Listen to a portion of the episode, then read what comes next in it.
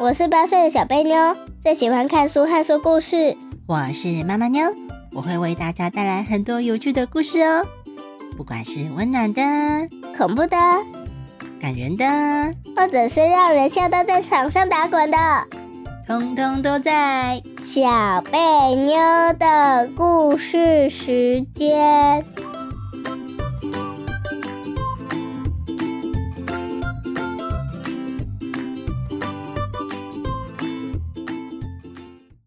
大家好，我是小贝妞，我是妈妈妞。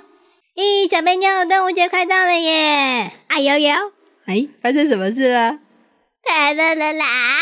哎呀，这样小贝妞不喜欢端午节啊？就是嘛。可是端午节可以吃粽子哎，有花生。小贝妞脸都绿，有花生，这么讨厌端午节啊？可是有的粽子很好吃，它会包栗子哦。是哦。那我要先吃完栗子，再吃粽子。为什么啊？因为背英文的时候都会背到“栗子”这个单字，把它吃掉就不用背啦。哎哎哎，这样子吗？对啊。原来小编天会讲笑话。那我们来讲端午节的故事吧。好。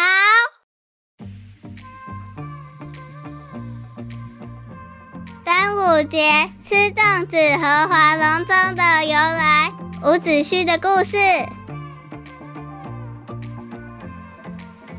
相信大家都知道，端午节最重要的两项活动就是划龙舟和吃粽子。相传这些习俗都跟龙有关。在很久很久以前，有一群吴越人住在中国的南方，他们认为自己是龙的传人。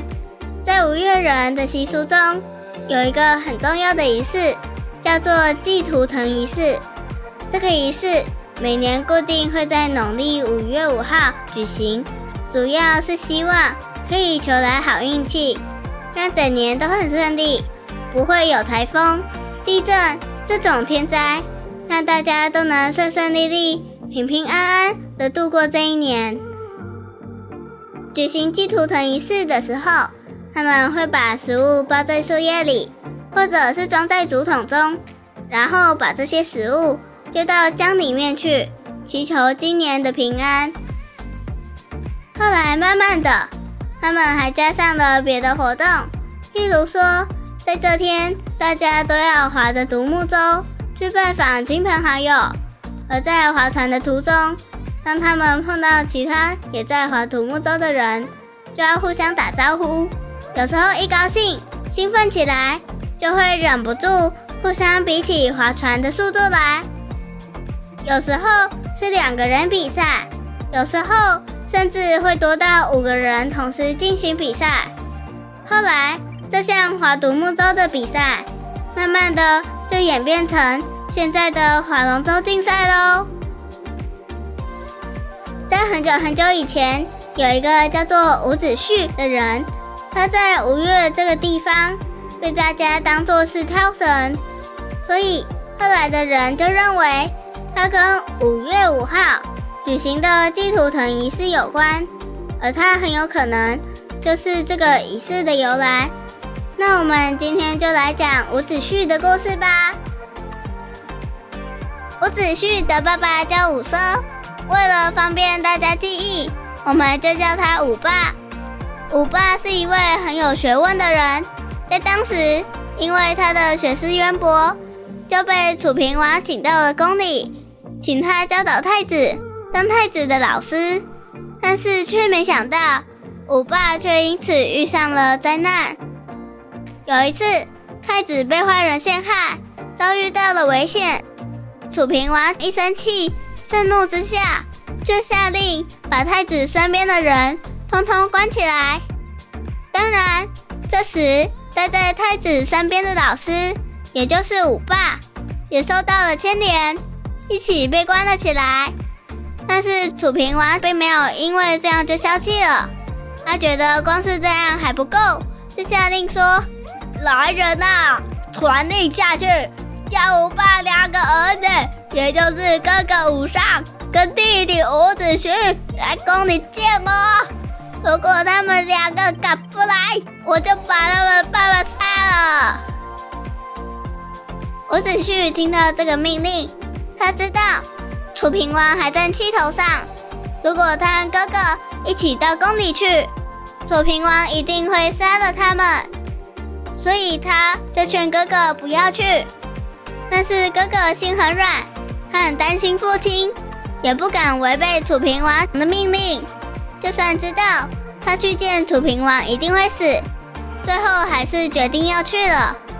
所以他就对伍子胥说：“我没有你那么聪明，我负责为父亲而死，那你就负责为父亲报仇吧。”说完，就头也不回的直接往宫里出发了。五爸见到了哥哥武上，知道伍子胥并没有来。就笑着说：“楚平王和其他大臣恐怕要认真工作，好好加班了。”后来果然就像伍子胥预料到的一样，他的爸爸和哥哥真的一起被生气的楚平王杀掉了。楚平王虽然杀了伍子胥的爸爸跟哥哥，但是伍子胥却还活着啊，这怎么可以呢？所以楚平王就下令。通缉伍子胥，不管怎样，都一定要士兵抓到他，把他杀掉。于是伍子胥就开始逃亡，计划要逃到吴国去。他一直不断的赶路，连续走了好几天，都不敢停下来休息，一直到碰到了大江，挡住了去路，才停了下来。这个时候，伍子胥着急的看着江水。他很担心楚平王的士兵随时都会出现，他不能留在这里，他得赶快想办法渡江啊！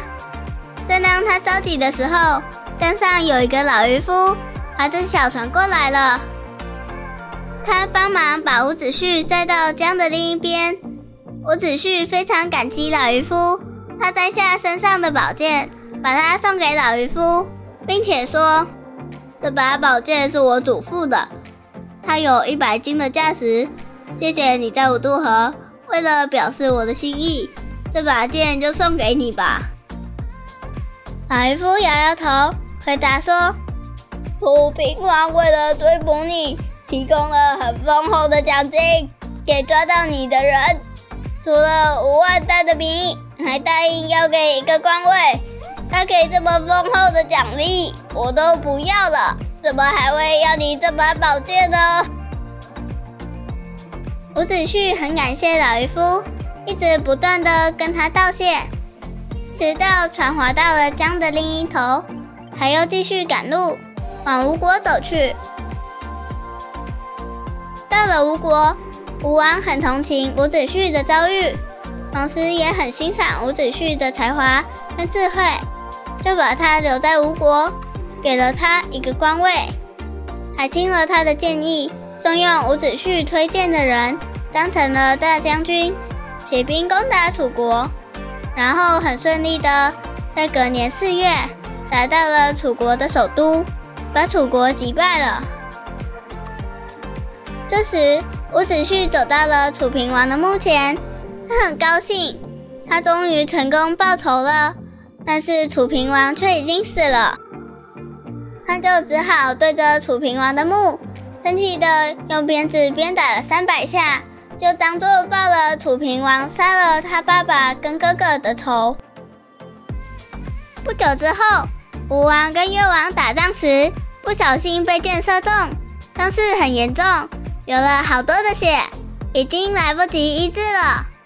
在吴王死前，他对着他的儿子夫差说。你是吴国的下一任国王，这个国家以后就交给你了。但是你不要忘了，我非常不甘愿的在这场战役中死了。你一定要替我报仇，把越王打败才行哦，并且拜托伍子胥，请他好好帮助夫差，替他管理好国家，就给了伍子胥最高的官位，也就是丞相的位置。并请他协助夫差去攻打越国。夫差在当上吴王之后，努力了两年，终于顺利打败了越国，让越王举起白旗投降。这时，伍子胥认为，虽然越王投降了，但是还是应该要一举消灭越国，这样才不会有风险。但是这个时候，夫差听了别人的话，不同意伍子胥的做法，也听不进他的建议，还觉得伍子胥很讨厌呢。为什么坚持一定要消灭越国呢？在跟他大吵一架之后，就派人送给了伍子胥一把剑，叫他自己拿着这把剑自杀。伍子胥拿着这把剑，非常的生气。在他自杀之前，他对着家人说：“等到我死了之后，你们把我的眼睛挖出来，把它挂在东城门上。我要亲眼看着越国的军队来灭掉吴国。”然后就很生气、很怨恨的自杀了。虽然伍子胥死了，但是伍子胥在死之前说的话传到了夫差的耳朵里。夫差听到了，非常的生气，一气之下就下令把伍子胥的尸体用一块布包起来，用绳子绑好，把它丢进了大江里面。后来过了几年。越王果然派遣了大军打了过来，真的把吴国给灭了，印证了伍子胥说过的话。听说夫差在死之前，他怕以后会在死去的世界见到伍子胥，就羞愧的用一条白布遮住眼睛，然后才举起剑，在皇宫被越王攻破的时候自杀了。故事讲完了，小贝妞，你喜欢这个故事吗？很喜欢。哎，那你最喜欢这个故事的哪个部分呢？呃，那个夫差上天堂之后，见到五子胥，用白布遮住眼睛。哦，是这样吗？你确定夫差会上天堂吗？对啊，因为他把自己自杀了。错错错！上天堂的人，你觉得是自杀的人可以上天堂啊？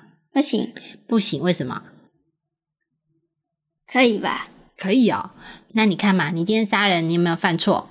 有。有没有犯罪？有。哦，犯罪的人可不可以上天堂？不行。对啊，不然你看每个强盗啊，随便乱杀人啊，每个坏人啊，乱杀人都可以上天堂啊？不行。那杀掉自己呢？那哪只？杀掉自己算不算犯罪？不算吗？我不知道。很难定义，对不对？好，其实杀掉自己自杀这是不允许的哦。为什么？哦，每个人的生命都很宝贵啊，你怎么可以随随便便就自杀呢？你想想看嘛，今天我要是觉得我生活都好辛苦，我不想活了，我就自杀了，难道我身边的朋友、我的父母啊、我的小孩啊都不会难过吗？不是。好，我可不可以随随便便自杀？不行，不行。好，不可以随便自杀，对不对？对。好，小贝妞会难过，对不对？嗯，小贝妞要哭了。举例而已，没有没有。好，所以呢，其实自杀也算是杀掉自己哦。有没有罪？有有。所以自杀人不会上天堂。哦，所以啊，你看嘛，像这个夫差呀，你觉得他是一个皇帝，对不对？对。那皇帝有没有乱杀人？有有，他乱杀了谁？他叫伍子胥自杀。对，哦，这个皇帝因为跟你跟人家吵架，对不对？对。夫差很不满意，他说：“伍子胥怎么可以跟我吵架？你跟我意见不合，我很讨厌你，所以呢，他就说我既然这么讨厌你，我就给你一把剑，叫他自杀。你说伍子胥可不可以拒绝？不行。为什么不能拒绝？一样会被杀。因为夫差是皇帝，对不对？对。好，皇帝下令了，大臣要不要听？要。人民要不要听？要。所以以前皇帝的。权力啊，地位很高哦，他想做什么就可以做什么。他想要乱杀人，可不可以乱杀人？可以，可以哦。吼，夫差其实并不算是个好皇帝，对不对？对。那你觉得伍子胥的想法跟做法是对的还是错的？对的。对呀，他就觉得，虽然你现在打赢了，好，跟越国打仗打赢了，但是你放过他之后，以后越国会不会想来报仇？会，会呀。那伍子胥就是怕以后会有这个越国来报仇的事情，对不对？对。所以他觉得。哎，你不能因为他投降就放过他，你还是应该要把他灭了。就是以后再不会有吴国这个东西，以后就把吴国吃掉，就不会有人来报仇，对不对？对，而且而且夫差他爸爸还跟他说，一定要把吴国灭了。对，这个也是他爸爸的心愿哦。嗯，对，所以其实伍子胥做的是对的，他有帮原本的吴王想要去达成他的心愿。好，他的心愿就是打败越国，对不对？对，而且要把越国吃掉，要报仇。因为越国太大了。如果越国是他们的话，他们国就很大，所以就把你吃掉。好，对，因为呢，他打仗啊，就被越王射的箭射到死掉了，他心里就会很不甘愿，对不对？对，对呀、所以他希望可以把越国打下来。嗯，所以啊，其实伍子胥，你觉得他从头到尾有没有做错的地方啊？没有其实历史上呢，有人觉得他有一个地方做错了，哪里？就是啊，他一开始是是在楚国，对，对哈，那他一开始在楚国的时候，因为楚平王杀了他的爸爸跟哥哥，所以他是不是很生气？对，然后他也因为这样子哦，被那个楚平王通气。他有没有听楚平王的话？没有没有啊！你看他要是不敢听皇上的话，皇上会不会派士兵抓他？会，会，所以他就只好开始逃亡，因为他不想死啊。为什么要莫名其妙去死？对啊，伍子胥有做错事吗？没有啊，他为什么要莫名其妙去死？但是以前的皇帝的确是这样哦，他有时候生气哦。以前有一个命令叫做：假设今天一个人做错事，还有一个叫做“株连九族”的罪，你知道这是什么意思吗？不知道。就是他身边所有跟他有关系的人全部都要死。喂，哦，以前的皇帝有这么大的权利哦，他当生这个人的气的时候，就说你的爸爸妈妈、兄弟姐妹、你的兄弟姐妹的小孩、你认识的朋友、你的邻居，说不定连邻居都算进去，全部通通都得死，跟你有关系的都要死，哇嘞，是不是很过分？嗯，对，以前国王就是这样哦，哦，他有这个权利，他也可以这样做哦。所以啊，你看，像他觉得夫差的爸爸做错事了，对不对？对，但是其实没有啊。他没有让他生气啊，他就是生气，他就觉得关起来我还是气啊，我只是把你关起来而已，我要把你这些没有好好保护好太子人通通杀掉，他就是生气啊，而且我不想只杀掉你，我连你的家人都想杀掉。哇嘞，楚平王是不是这么做？对啊，坏皇帝。对，坏皇帝哈，所以伍子胥知道啊，他知道他这样子下命令叫他去，那肯定就是要他去死嘛，对不对？所以伍子胥不要，他就逃跑了。对所以其实伍子胥在这个地方还是对的哦。那什么时候人家觉得他做错呢？就是他不是投奔到吴国去吗？对那他在吴国的时候呢，吴王是不是就是很喜欢伍子胥？对，然后他就出兵去攻打楚国，后来把楚国打下来。这样子你觉得伍子胥有没有报仇了？有有，但是人家觉得他做不好的地方，就是因为他跑到楚平王的墓前面，用鞭子鞭打他的墓。有人觉得他这样做很不道德，人家你都已经死了，你怎么可以跑到人家的墓前用鞭子去打人家的墓啊？你觉得他这里有做不对吗？我觉得还好。我也觉得还好，因为他很生气啊，他真的很生气啊！人家杀了他的爸爸跟哥哥，虽然呢那个时候楚平王因为战争的关系死了，哦，或者楚平王也有可能自杀啊，但是呢，确定的就是说他们攻过去的时候，楚平王已经死了，哦，所以伍子胥才会很生气啊，哼，人死了，算了，我打你的墓碑好了，就是这样。但是呢，当时呢，当时他的朋友觉得他这样做很不好，所以呢，那时候那个朋友还跑来骂他说：“你不可以这样做啊，很不道德啊！人家楚平王还是一个皇帝啊，怎么会跑到皇帝墓前面打人家的墓碑嘞？” 当事人是这么认为的啦。好，他的朋友觉得他这样做很不好，好，但是他还是生气嘛，对不对？嗯，好，那其实呢，在这个故事里面，我觉得最棒的地方就是，记不记得中间有一个老渔夫啊？那个老渔夫很善良。哦，他真的是个好人哎！他其实可以跟官府说：“哎，现在伍子胥在我的船上，那我的船在江中，你说伍子胥逃得掉吗逃不掉。？”哦，他其实可以报官，对不对？对他就抓到他，抓到他的好处是不是很大？对，但是老渔夫有这么做吗？没有。没有啊，他就说没关系，我知道你是好人，我帮助你，我也不要你的保证，我就是纯粹的想帮助你。所以，我其实我觉得这个故事里面最棒的就是老渔夫的部分呢，你喜欢吗？喜欢。嗯，哦，小贝妞，我觉得你这次很厉害诶，你在这个故事里面扮演了几个人的角色，还讲了很多话。哇塞，你每个人的声音都不一样诶，有没有？有发现吗？没有没有，你好厉害！今天扮演了谁？夫差，好，夫差讲话了，我忘记了。那还有谁要讲话？然后楚平王，楚平王，对，楚平王，楚平王那一段讲的好好笑哦，真的很生气。你很适合当楚平王哎。还有谁讲啊？呃，伍子胥，老姨夫，呃，吴王有没有？哦，我就是要说吴王，哦，这样好像五个人呢，对不对？呃，还有还有，还有啊、伍子胥他哥，伍子胥他哥哥伍尚，哦，对他爸爸好像也有讲话。对，哇，这样加起来七个人呢！哇哇，小飞妞今天扮演七个，七种不同的声音，好厉害哦！我听到就觉得哇，怎么那么厉害呀、嗯 每次都不一样。好，那我们故事还是要回到端午节哦。哎呀，哎呀，你觉得伍子胥为什么跟端午节有关系呀、谁知道？哦，他们说伍子胥是涛神啊，他们都觉得他一定跟这个端午节有关系。你觉得他哪里有相关，还是不觉得有？渡江河，渡江这件事情是不是？对哦，对，划龙舟是在江上面？对，对，那还有吗？呃，其他我就不知道。哦，伍子胥在哪里死的？宫里宫里死的。他死了之后，尸体去哪里？哦埋，葬江里江里，还被丢到江里面，对不对？然后是怎么被丢进去的呢？被绑起来，哦，被包起来，然后用绳子绑一绑，然后丢下去。有些人觉得这个样子跟肉粽很像，像吗？不像不像啊！哦，他也是把它用布包起来啊，然后绑绳子啊，丢下去。又不是树叶，就有人觉得五子胥其实就是端午节的由来，因为端午节有个习俗就是包粽子，然后以前吴越人他只是把粽子丢到江里面去。对，喂伍子胥的尸体吃。你以为伍子胥是鱼吗？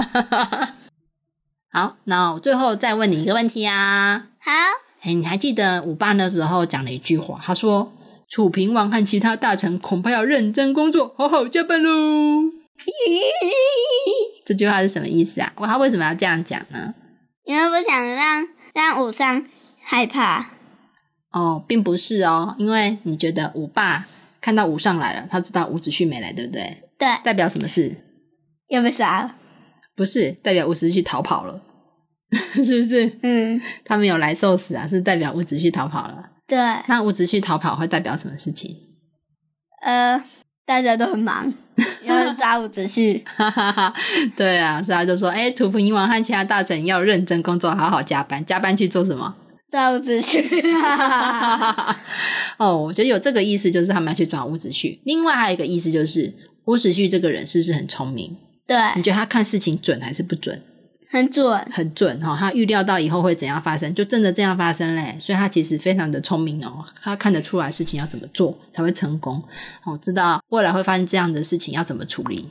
好、所以你看嘛，伍子胥没有被抓，代表着他以后会不会报仇？会，难道他不报仇吗？还是我会？是会。嘿，他爸爸也觉得他会报仇，所以他我觉得当我爸讲这句话，也有一种意思，就是说你们小心，我儿子伍子胥以后会来报仇，你们要好好加班。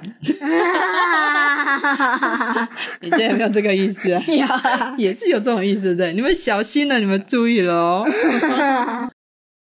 那我们这里面呢有碰到一句成语，我们来讲成语吧。